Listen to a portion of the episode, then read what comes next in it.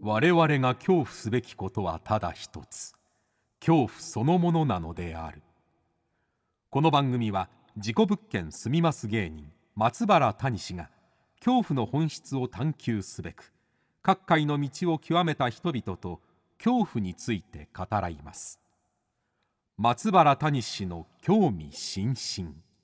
ご一緒に恐怖の感性を磨きましょうこんばんは松原谷志です今夜の対談相手は芸人の上条武さんです1977年兵庫県出身1997年松竹芸能に入所しお笑い芸人の道へ以後野球選手や監督のモノマネ芸で数々の番組や賞ーレースに出演高校野球大好き芸人として話題になりました現在も地方大会を含め年間およそ100試合を観戦選手だけでなく家族にも注目するという独自の目線で高校野球の魅力をテレビやラジオイベントなどで日々語っていらっしゃいますえそんな上条さんとの対談をお聞きいただくのですが、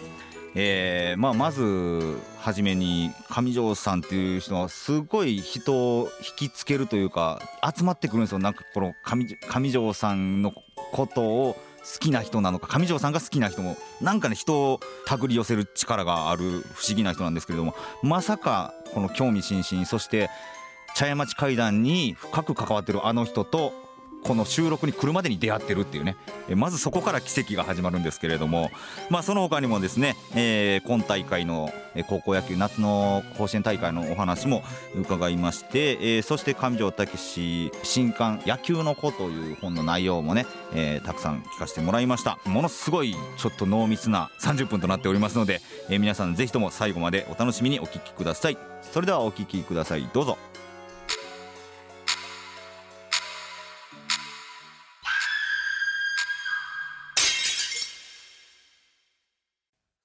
さあということで本日はえー松竹芸能の先輩でもあります、えー上条武さんにお越しいただきましたよろしくお願いしますどうもこんばんはよろしくお願いしますはい上条さんがまさかこの、まあ、ホラーの番組というかね、うんえー興味津々という、うんまあほんとさっき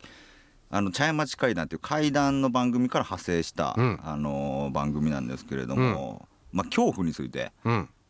あなたにとって怖いものは何ですかみたいなのをまあ深掘りしていく番組なんですよね。もう知ってる知ってるまあまああのー僕もちょっとこれ出るにあたって、はいこの番組はしっかりね勉強しとかなあかん思って、あーまあほんま聞いたわけよあーありがとうございほます。なやっぱ藤林さんがこうバッとね 藤林さんの回お藤林さん懐かしいかな思ってね 藤林さんので回聞いてたらその階段のこのイベントの後こそ本当の階段だみたいなねあーそうね話もしてあ確かにそうやなうわ怖いなあ思いながら こうね毎日放送今日ね、向かってたらこのロフトの前のとこで藤林さん通ってなんでなんいやもうこれやねいやほんまになうわーと思って嘘でしょほんで「うわ上条さんお久しぶりです」言うてえー、もうちょっと喋ってやな「はいあいや今もう日怖あいなの M ですか?」って「そうなんですよ M あのですかあのあれですわ」って「谷志くんの番組呼んでもらって」はあはあええええって言ってなんか「えっ?」て言いながら「上条さん大丈夫ですか?」って言ってなんか手をこう幽霊の分かるこういや裏手みたいなはいはいはいはいあのにして裏飯屋みたいな手 ね、はいなんか「さようなら」みたいな感じで「いやもうあのどこ行くねん人どもやばこい行くねん」で教えてくれよ なんか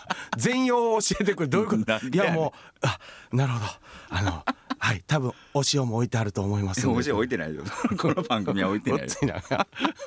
なんか急にすげえな表情変わってたからはいはい余計ちょっとグッとこう緊張感がね高まりましたけいどやすごいな おいやすいやいやでも本当上条さんのホラーってそこなんですよね、んつながるんですよね人とねいやそんな合うか思うやろ俺びっくりしたわ聞いとってなんで真緑のズボン履いとったわ真緑の真像緑なのかなかないからないやー流行ってんちゃう流行ってんすかもう ABC のあのヒロドあゆみちゃんも入っとったもん真緑のズボン真 緑の なんでなんで流行ってんの真緑のズボンい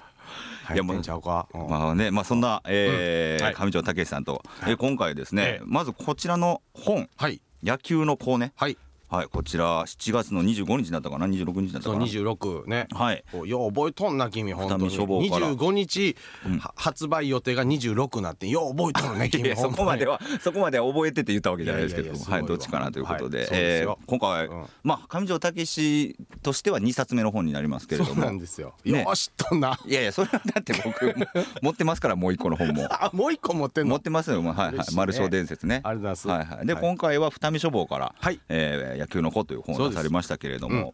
どうですかね、うんこれね、うん本書いてみてうんいやまあ書いてみていうかね、はいもう書く途中でやっぱりしんどう思ってね、はいはいこんなん言うたら失礼ながらね、ええやっぱこの本業じゃないじゃないですか僕らのこのものを書くという。そうですね、はいまあ、谷志君はもう結 構ね56冊出してすごいね、あれですけど、まあ、僕も前出したのが十数年前なので、いまはあ、いほぼ書き方というか、はいまはあ、いそのもうその苦労としんどさも忘れててやっぱ書いてあこれやってこれ来やたっていうこのしんどさこのうわー明日締め切りやのにまだ2行やみた いなあるじゃないですか。でもやっぱりこうなんていうんですかね、うんあのーこう書いてる時にうわちょっとわーって自分のことやったら多分もうええわちょっとサボろうかなってね、 ええ思ったか分かんないですけど、はいはいこのここに出てくる15人15人のねそうそうそう野球人僕と出会った野球人書いてるんですけどやっぱそれ書いてる時にね、その子らのね野球に対するひたむきなねそのなんちゅうのその背中を思い出すわけよ。はいはいはいはいはい俺こんな体勢やったらこの子の話は書いたらあかんわってこう我に変わ るわけよなるほどねうん、はいはいはいはいはいあかんあかんでもこれを書きたいんやったらおえ前えちょっと、お前目から血出しても書けよぐらいのね もうそれよりもっと頑張ってたんやこの人たちはってこの人たちはと思ってやっぱこう最後までこう書かしてもらったっていう感じかな頑張って人、頑張ってた人たちの、もうなんていうのかなをまあ背負ってじゃないですけれどもご本にして発表するわけですから、そうですよだからそのそうそう責任感じゃないですけどはい、だからもでう、いですよねだから僕も一回断ってんですよこれえ断ってるんですかもうあのあのいやしんどいからやめときますわって前の前しんどかっしたんかどらかったらねその10年前うん、前も一ビってね、はいその言うてくれたんですよなんか芸人さんとかタレントさんはそういうなんかライターさんがおってねこうあーインタビューで撮って書くパターンもありますけどどっちしますか、ええええそらまだ芸人、えーまだ十数年前の俺や生きってやな、はいはいいやそんなんやったら自分の文章がちゃんと乗らんのが嫌なんで自分で書きますって調子乗ったんやその時も。えその時もあれですかガラケーの時代ですかガラケー やんガラケーで書いたパソコン持ってないからガラケーで書いてやメールや、はいはいはいあれ書いて途中で何回もバン消えたやつもあったわあれあれ悔しいですよねうんでも今ちゃんとアプリあるからなあそうそう復元でできますからねそううそうそうそういやだから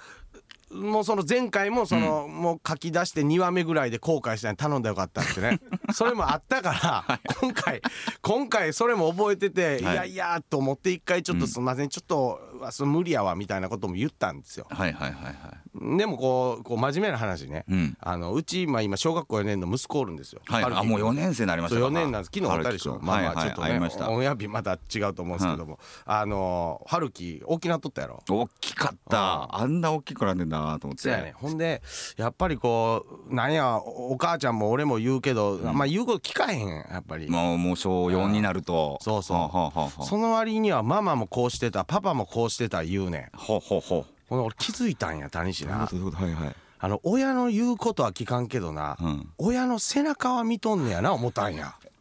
これはこれはワクワクしますね僕おワクワクするというか、もうはいもうほぼもういや僕ら分からないことなんで子供いないからだからやっはぱずっとこう言うて聞かせようもとったん親ごっこしとったわけやほうほうほほんなもんな親が頑張ってやねんと子供頑張るわけないやんなるほど野球頑張れよ言うてな言うはいてはいはい頑張れお前もっと素振り毎日せえ言うてうんうんえお前何ネタ毎日書いとんかい書いてへ んやんあすぐういやー分かるなすぐスーパードライ行くやん分かるなはあってあっいてアホみたはいいな顔いちしいてちねお疲れ様で自分で勝手に言うてねなもう楽しよう思ったらどんどん楽できるからできこるんです大の仕事人はね大人はできるぞではいはいあっとハッとしてほんで、あ俺これ春樹に負けてるやんと思ってほう言うこと聞くわけないわ思って俺がちょっとうわ嫌やなうわめっちゃしんどいやろうなって思うことはせなあかんと思ってん俺は。なるほど嫌なことこそほんで俺がうわーって必死に「ああもうしんどい頑張ろう」言ってやってんのを、パパダッサー」とか言いながらきっと背中見てるかなとそ思うっかてそうか俺は「やらしてください」と言った書かしてくださいとああもうそうか春樹春樹くんの存在があったからこそ子供の存在あったからこうもうそこれだけ春樹の存在しんどいことしなきゃしんどいことせなあかんだからもうこの俺これあの10月22に俺単独ライブすんねんでえそんなんせえへんやん俺単独いライやブ毎回この高校野球のイベントは毎年夏ああはとあ春やってたけどええまあ加藤さんも夏イベントやるよはいはいまあ俺の単独やわそれがうんうんうなんでももう単独のこうライブをほうすんねえそれはもうななずずっとトークじゃなくてってことですかんネタよネタをするのうわっすいやこれすごいうんなしんどいやんしんどいですもうやめたいで俺も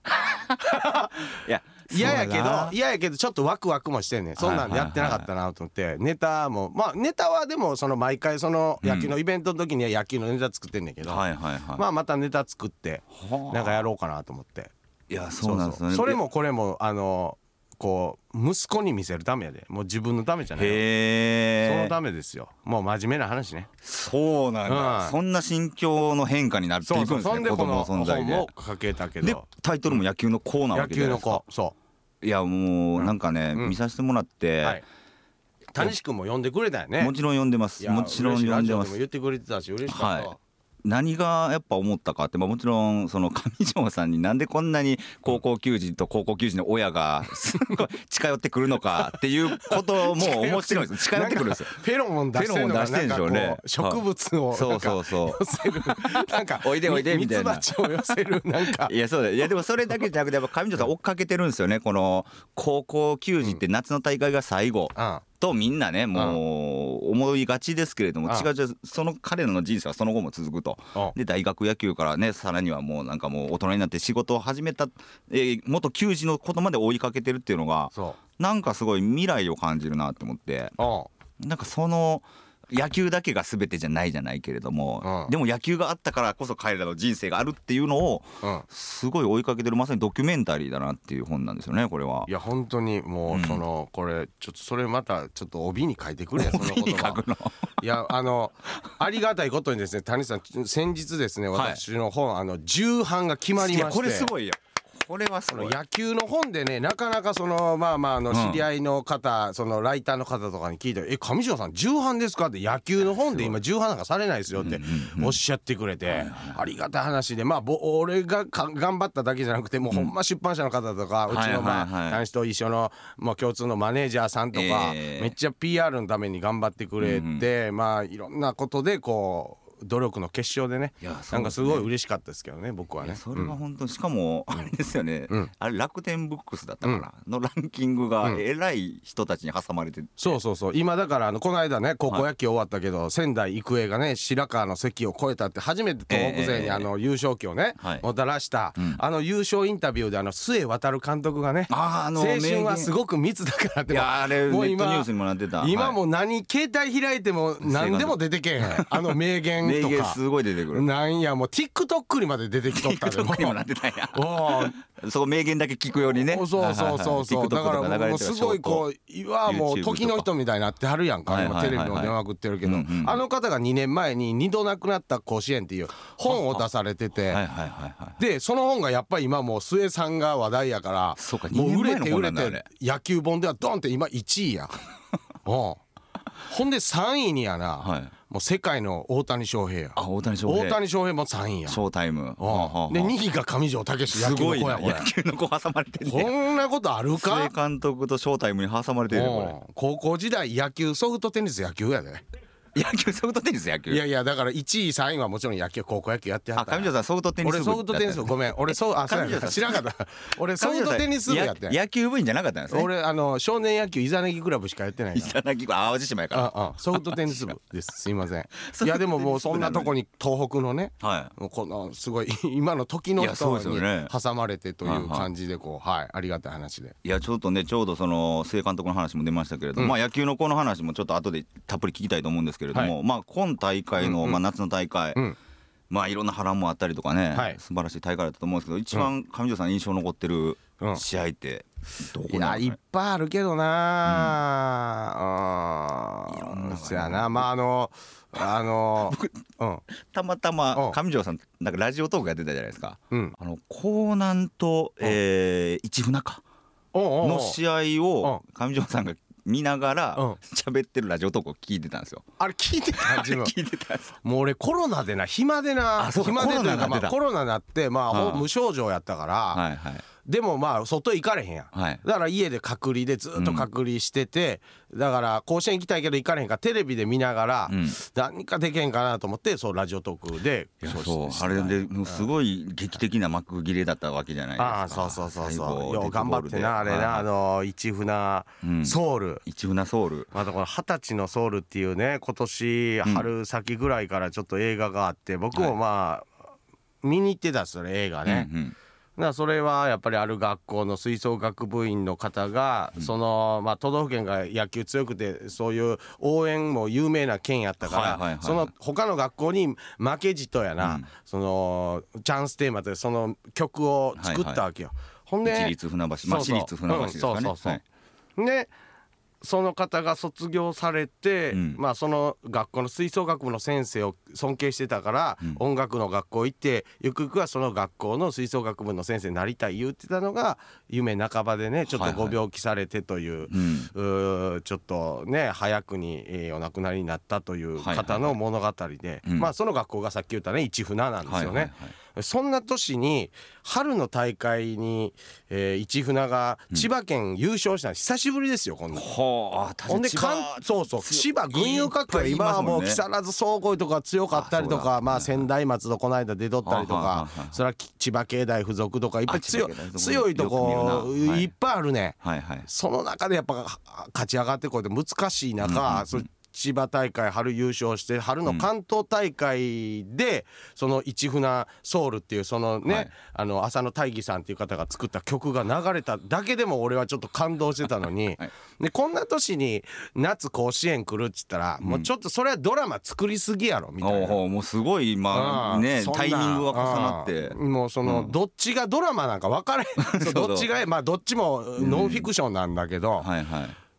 その年にまた夏も勝ち切って、うん15年ぶりやで一船出てきたん夏、あそんなに経つんだうん、よく聞くなとは思ってたんだけどでもそうか15年ぶりだから経ってそるんですねの前に出た時なんてまだ、あの中田翔さんが高校3年生の時あやあもういやてか中田翔さんうん高校3年生の時はもう15年前なねんだ15年前やね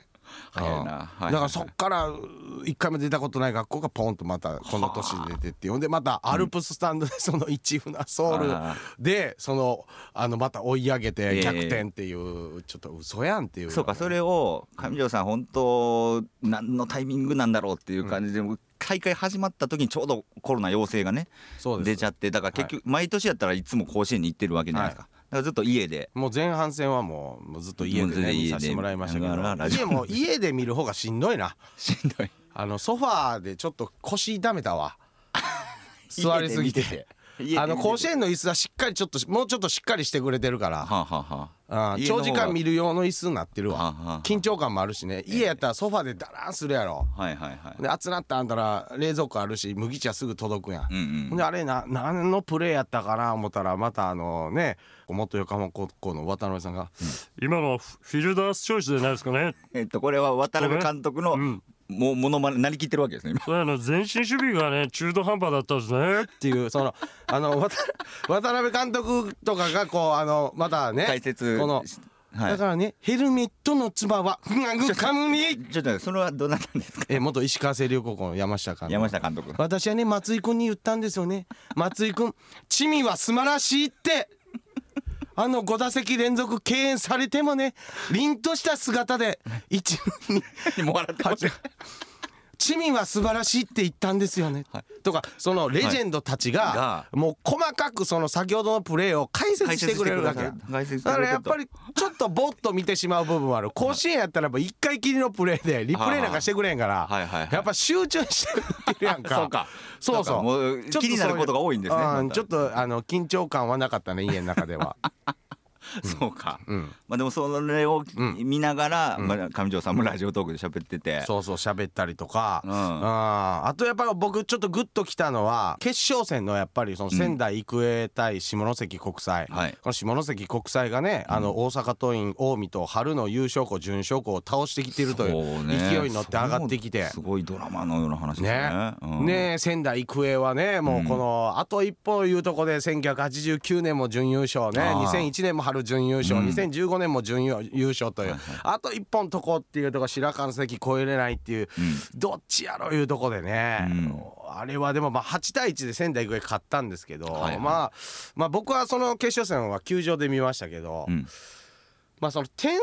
差ほど離れた試合じゃなかったなって思いましたけどね。あーはあはあはあうんやっぱりまあ月並みですけど野球は流れのスポーツというか、はいはいああれもね満塁ホームランなんですよね7回裏の。はいはいはい満塁ホームランンで4点取ってドンって勝ったんですけどそれまでまあまあ3対1で7回ぐらいまで行っててはいはいそれどっちが転ぶかも分からそんうそうそう状態どっですちよねもどっちもっつっててうんで序盤ゼロでで4回5回に仙台育英が1点2点で3点取ってはいほんでここで仙台育英が行くかな思ったらねここで向こうがねピッチャーがね古賀君から中井君っていうねその大会を代表するね背番号6のピッチャーに変わった。はいはほいんなら中井君がズバッとうんそこを三振で止めて、うん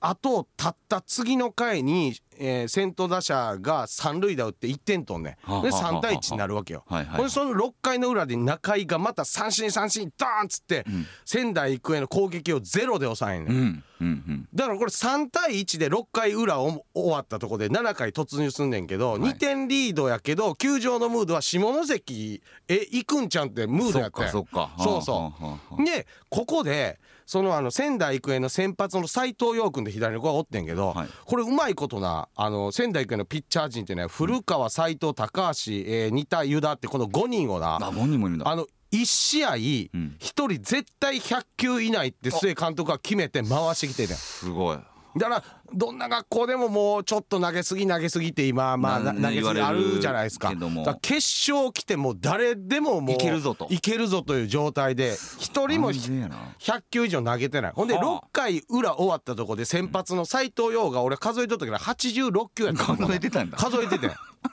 あ普通だったらよ、はい普通だったら7回表から、はいもうあと4人4年で万全なやつ、うんうんそれでもう変えるやろな高橋かな2年生の右の高橋かなって思ってたら7回の表も斎藤陽でいったら,、ほう初めて100球超えたなこの斎藤陽が。おー俺は多分須江監督もこれ3対1で勝ってるけど、いやムード下関やと、うんほんならもうこんなもうこの系統って一番怖いやんプロ野球でもいやそうですね変えた瞬間であるやんうんじゃどあういいならば斎藤でここは行くべきだろうってあー7回表を斎藤用で行ったの斎、藤が100球以上投げたけどここ3人で抑えたからもう1回流れが来て7回裏に満塁ホームランが生まれてんはだから本当にねあの8対1みたいにうわすごいワンサイド違う違うっていうとあもう両者もうもうちょっとしたことでー逆なってたような試はいはいはあ合はあはあででまたその試合でな満塁ホームラン打ったねえ岩崎君っていう背番号14の子がおるんだけどはいはいはいその子は宮城大会にうん出場してないのよあのメンバーに入ってないねなその県大会にそうで入ってないんだ試合もしてないってことなんですねうん、なんか背は番号22も入ってない、21番目の選手やって言われて、はいまあまああの前の年からちょっと病気もあって練習もなかなかできてなくてってとこやってんけど、そのまあ宮城大会終わって甲子園決まってから甲子園大会までのこの期間練習試合なんかで結果を残して入ったわけよ。あはこれまあまあやっぱりその光と影じゃないけど、うんやっぱりこのみんなこの岩崎うわーっていやねーすごい世ドのラ中マはですよねこうねなってるけあど、うんやっぱこの岩崎君が入ったということは外れた選手もおるわけよ。うわーそうかやっぱりねはいはいはいでこれはほとんどというか世に出るわけない話やねんけどはいはいはいその岩崎君の代わりに外れた子、うんもう外れたか代わりかどうか分からんけどポジションが一緒やねんフほうほァうほうーストっていうほうほうだからもしかしたらその代わりやったと思うわ岩崎君が入った入ったかもらしかし宮たら城大会はメンバー入ってたのに外れた子がな岡田大成っちってなう実はな岡田大成はい俺のなうん中学の時の同じクラスで仲良かった女の子の息子やねんいやいやもう何それ 何それ息子や狭すぎる狭タすヒぎャるンの息子やねんえタヒャン綱高時代にあの大変ソフトボール部であのはい小坂千秋ちゃんとファースト併用のな。小坂千秋ちょっと待って小坂千秋ちょっともう情報をつかなくいなってやきま小したけど坂千だ秋ちゃんやあのあの小あ坂の千秋ちゃん今解体中のあのでっかい観音さんあるやん淡路島のあ、おじまあの大きい観音解体中のあのか観音さんのはい右足の裏あたりに住んでる子やんかあの実いや家絶対わからんわ。え 全然そんなわかるわけないじゃないですか。なんでやねんなえそれどれその人解が体何中の観音さん解体左中のあの足でっかいね左足一歩岩屋のあのはい淡路町の方に一歩淡路インターの方にはああのでかさで一歩行ったらその近本小里選手の実家やんか 近本あ近本選手の実家なの。そうやであれあのあの観音さんが一歩動いたら一 歩動いたらもう観音さんの右足を逆の方向に一歩動い たらあのオリックスの中継ぎのあの村西亮太君の実家やんかえ村西どうし観音さんのなえうん、いやじゃあ観音さんの話しちゃうけどな観音さんえそのあのちょそっとのなそのその子やったんやそれがこ小坂千秋さん。じゃあ小坂千秋ちゃ んとファごめん全部忘れてごめんごめん全部忘れててあの田平邦子ちゃんって言ってもうもうフルネーム言うてもってる けどまあええやろ別にその田平さんのあ田平さんって俺がな中学の時、と同じクラスでな、はい席も隣やってすごい仲良かったんやはあ、はあはあ、そこの息子やったんやその子が、えーっとその岩崎くんと、まあ、入れ替わったんじゃないかっていう、うんまあ、まあ、ポジション一緒で外れてるかららもしかしたら、うん、入れ替わりやったのかなって思うんやけどそんな狭いですか世の中ってほんで俺決勝戦終わってな、はいまあ帰ろうかなと思ってぼーっとちょっとコラムも書かなあかんなってコラム書いて、はあはあでなんとの甲子園の周りになんか23周したんやぐるーっとな。はほんならもう人も誰もおらんようになったわ、あまあまあまあもう広いからうねん甲子園ほそなれ甲西子も園して真った暗らな甲子園の中で、まはあ、いそろそろ帰ろうかなってとぼとぼ歩いてもうすぐ阪神高速の下やないうとこでな、はいあの黄色と青の、えー仙台育英のタオルをかけたなご両親がなんかうわ2人組やあん、ーはは歩いてきて圭さなんがねはい滝やんやと思ってえー平君にこ平れさん岡田夫妻や。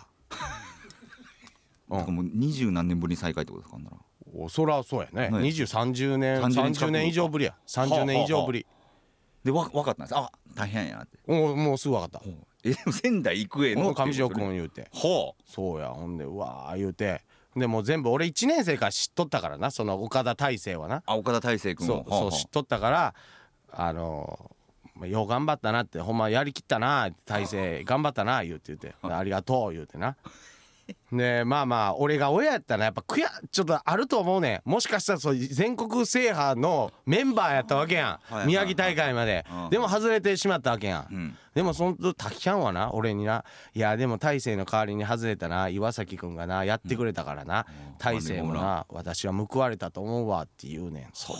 をそれを言えるんや素晴らしい両親やなと思ってそねうかそこでもまたこの子を持つ親としてのそう俺やったら言えるかな春樹の代わりに入ったあこーうこううわーよかったな岩崎さんすごいなって心から言えんのかなと思ってははそその言葉が出るってあなたすごいねって言ったん俺俺が泣きそうになったんやけど大勢がいや大勢もでもあの時に練習そっからの大会終わってから甲子園までの大会で岩崎君はなんかホームラン打ったらしい、うんうんだから大勢は三塁打やったらしいね、ああそのそれまでの大会で、うんうんうんはいはいはいはい夏までの大で会でもあいつは結果残して入ったから何の文句も大勢がね、うんうん言うと文句ない、僕はでも僕が打った三塁打も僕の筒いっぱいの結果の三塁打やから、はいはい悔いはないとはあ、はあはあはあだからあのめ選ばれたメンバーに全力で頑張ってほしいっつったからそれ大会前に言ってたよねうんもうもう両親ともここうもねうん素晴らしいな思ってほんでこの本「野球の子に大勢素晴らしいよお前は」言うて書いあてこれあ渡しといてあ書いて渡しといて言 うてキノコにあそうそういやすごいなでもそういったまあ親も含めたこの野球のこのエピソードがやっぱ入ってるそうそうってわけですよねまあ言うたらもうだからそのそれメンバー外れたけど1年生の時はうん4番打っててんで、えこの岡田大成君がうん、 1年生の時1年で4番打っててえ1年生で4番打ってた選手が3年レギュラーならないんですかそういうレベルやねはだから同級生の競争下から下からの突き上げゾッとした怖くないかいや怖い怖い怖いそのあそんな世界なんですかそんな世界やねだからそれぐらいの競争激しい中そっかいや1年で4番やったらもうレギュラー反対みたいないや思うやろ話しじゃないかんもですねそれやっぱ経験したらちょっとお花の方もツンとなりがちやんまあそうかそう1年4番あーこのチームは俺やなあーもうプロやなぐらいなりがちやけどな最後外れた時にな腐ってないやんまた大学でプロ野球選手目指しますんででこはいはいはいないえこないいつやったかなき昨日朝かな あの知り合いのライダーが仙台育英行ってて、はいで岡田大成から上条さんにこれ伝えといてほしい言 って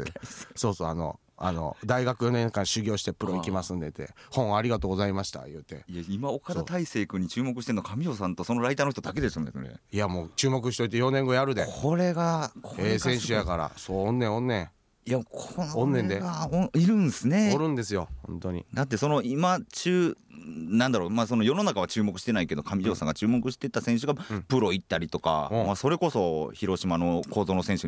であったりとか、うんっていうのがもうそんなん乗ってるよ 乗ってるからもうそうですよありますよ MBS さんで丸刈りをかけてね戦ってあの丸中が乗ってたな丸刈りをかけてはいすみドラすムみとさんに「そのかかんのかかりますよはいあんな次だかからんかったら俺丸刈りにしますわは」いは言いうて「なこの子また来週も出したって」 で当時のちちんぷいぷいには俺いはい2週連続で出してもうたから俺その丸刈時りに並んプでロ行よかっったたのけどがそれがあの山本匠ってまあ中日のね、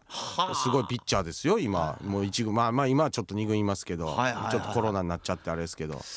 バリバリの一軍すごのいなバリバリのピッチャーですよそうなんですそういう子がいるんですよ、ううんんいやすごいまあ多分わかんないですけど、うん上条武史っていう人間だから、ここまで話人と人がつながるのかそれともななんなんですかね人がつながるところに上条さんが入っていっているのかわかんないですけれども、うんまあでもちょっと後者が強いねやっぱりそこはもう入俺っていガくンガンいってるからねガンガン行くっていうとこ行ろってがなんかこううわーってすげえなって思ったらこうね行くからまあ楽しくもそうやんそうガンガン行くやんまあまあ僕もね、まあ、うん僕そのベクトルが違う方向かもしれないですけれども、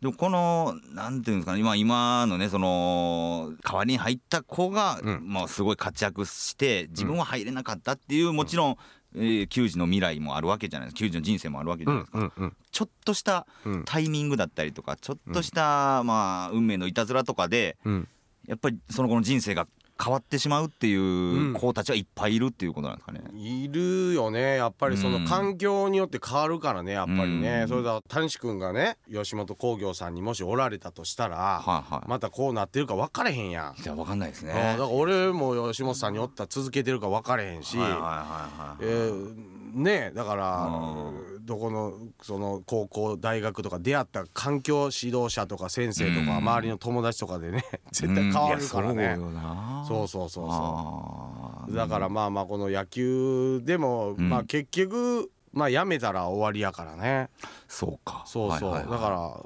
もう途中でそのもう僕は野球いいですっていうやめ方じゃなくて、何か変なものを残してえやめるとずっとなんか野球にえうんこ うちょっとこう後ろ手かけられてんのよずっと何かねはいはいはいいやそうだからそだんかなら感そじの手を振り切って「ありがとうもういいねんさよなら」って言うまでうんやれよっていうことは俺この中にも出てくる子にも言ったことあるんだけどねはいはいはいあのうんみそめくんのそうそうそうだかそらうみそめくんっていう子がいてねいやそれさ沖縄で偶然俺声かけられたんだけどこれすごいよなこの話そうそう俺も上条さんに相談するんですよね僕このまま野球やめても就職していいんでしょうかっていうのをそうそうそんなん俺に聞かれても知らんがないうその話やん初対面ででしょ初対面やで居酒屋で俺梅潤さんと飲んでただけやん メジンさんと出たよなぜかねなんか初対面で「たけし」って俺下の名前ずっと呼ばれた けど「たけしお前なかなか強いなたけし」とか言ってそこに来たんやあそこにたあーまたま来たってこ「とたけし誰だあれ今のは誰だいや俺も知りませんよ」っつってまあ上条さんももうアミトークで知ってるかそうらそうそう知ってくれててもうほんで球児聞だっいたら元た球児だらったら彼もその敦賀気比っていうところで行ってええ「えいくつや?」って聞いたら「あれあの4人ぐらい140キロ投げる時のメンバーあの時の背番号18でいす」やってそれ俺覚えてて覚覚えてえてんのもたすごいすごい有名な年やねんそれ。いやいやそういう有名な都市やって「 えそうなんや」言うて、はいはいでもう実は辞めて就職も決まったんですって「あそうなんまあまあ頑張ってね」ってその時は言ってたんやけど、はいはい一回帰ったのにもう一回戻ってきて声かけられたからはあはあ「5分だけいいですか?」って外「何やねんこいつ」思って最初ねちょっとまあ俺ねも飲んでたのに、はいはいはいなんかしつこいなと思って結構グイグイイ来るわけ来たいわやけですグねイグイというかなんかこう「神さんですね」っつって来て、ねあ飲んではるんでもうあの握手だけしてくだあさいーで下があっ下てがったけどやっぱ店の中でそれがなんか2回ぐらいあったんやはあはあはあほんで「うんサインください」「ああええよ」言って、うんうんほんで「僕らも帰ります」で帰って「うんあのまあだバイバイ」言うてまた帰ってきて上条さん言うからあ「いやお前なんやねん」言うて。振り切れなかったんでしょううねん俺なんかそうの時外で思ったんじゃうやっぱ言うとこうみたいのなあいや上こ島のさんに思いを言っうとこうみたいな今自分が抱えてる思いを俺じゃなかったかもわからんけどなんか言ってくれてあーほんで外でまあ俺ももう本には書いてへんけどオリオンビールも13杯ぐらい飲んでて そんなほんんででやっぱこうなんかそのどっちつかずな彼にちょっと腹立ってさはあはあはあうん、でこう「いや君な就職決まってるか知らんけども、そのこのまま就職して知らんでそれは大切なご両親とか、うん未来の大切な人に、んいや俺のなこんなんバーって疲れて帰ってきてカバン置いてサラリーマンになって何の仕事は知らんけど、俺の人生こんなんちゃうかってんとか。うん俺はもっと140キロ投げれたとかクソしょうもないこと言うようなやつになりそうな面構えしとるわ言うておおうん。いくつやねん君言うたら、21かなんかですああ俺俺がこの世界で飯食えるのは30ぐらいからやでっつって、うんうんうんうん、もうなもういいですわ野 球本当にいいですわ言うぐらいまでやったらもうそんな未来残ってんやらやれよ言うて俺そっから就職しても何も遅ないわって、うんうんこのまま今4年早くそこ就職してなぐちぐち野球毎年、えー夏キャンプ見に来て、あれ俺の先輩やねんどうでもええわそんなんおーええねん別にオリックスの吉田正尚さん先輩やねん、うんうんうんはだからなんやねんっちゅう話やそんなんなあだからそんなことは言わない人生を歩んでほしいからやれよって、はいほんで君がもし野球ほんまに続けるんやったら、俺マジで応援するからって言って、うんほんでそこで連絡先を交換してやな、はいはほんだらほんまに会社辞めていいやすごいなこの話すごないいかほんでお世話になった福井に言うて福井のクラブチームに練習生として入ったんやまだ選手ちゃうで。 21でほんだらその時聞いたらもう全然俺その時知らんかったんやけど、イップスっていうボールが投げられへん病気まあはいはいまはあい病や、なるほどねはいでもうピッチャーだけど投げられへんからやめたのに、んもう一回克服してほんで結局そのチームの最後エースになってすごいな福井ワイルドラプターズだからもうそこから独立リーグやでプロやで、はいはいそっから NPB にい行ったりするわけよおーそっからほんまに最後あのープロかかるかんとこまで行くわけやいやすげえな俺はほんまにもう映画 やん映画やでこれほんまに映画化してほ しいわマジで本当にすごいほんで最後の年上条さんの名前を背負って俺は、俺のもう一第二の野球人生上条さんのおかげなんで上条武っていうのを背負ってやりたいんで言うてユニフォームに「上条武って書いてやでそんな選手おらへんで。そんなんこれ聞いてる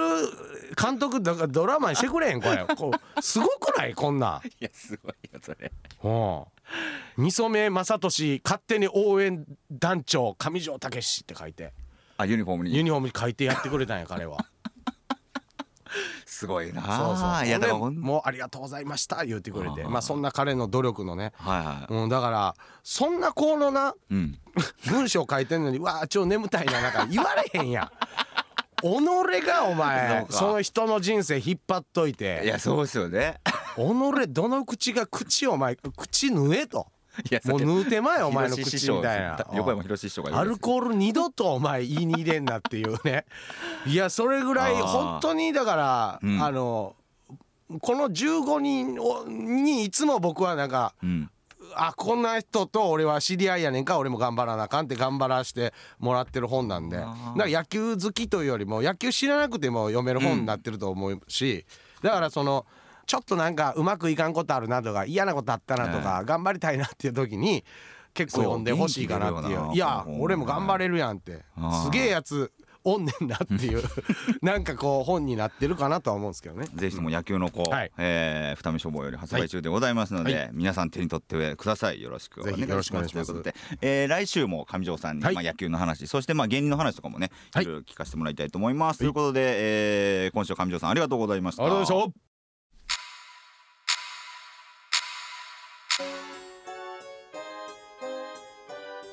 はいいかがでしたでしょうかね、えー、高校野球の監督のモノマネが突然来るので皆さんびっくりされたかと思いますけれども、あのー急に入ってきますんでね上条さんははい、もうえー、あこの監督がこの監督のこの監督のモノマネを知ってたんだっていうのを実際監督の映像とか見たらものすごい似てるのでね、えーそういう楽しみ方も上条さんでできるんじゃないかなと思いますし、えー、またね岡田大成さんね岡田大成君であったりとかやっぱ上条さんから初めて聞くこの球児の名前だったりとかね、えー野球選手野球に関わる人の話もやっぱり上条さんから聞いてあ後にこうなっていくんだっていう人はたくさんいますのでね聞き逃しのないように上条さんの発言はあの皆さんもチェックしていただければなと思います。さあこの続きは来週お届けします、えー皆さんお楽しみにそして恐怖の感性もね磨いてお待ちくださいということで松原大臣の興味津々今宵はここまでです皆様どうかお元気でさようなら、えー淡路島のあのでっかい観音像の足元の一歩進んだところに近本選手の実家がある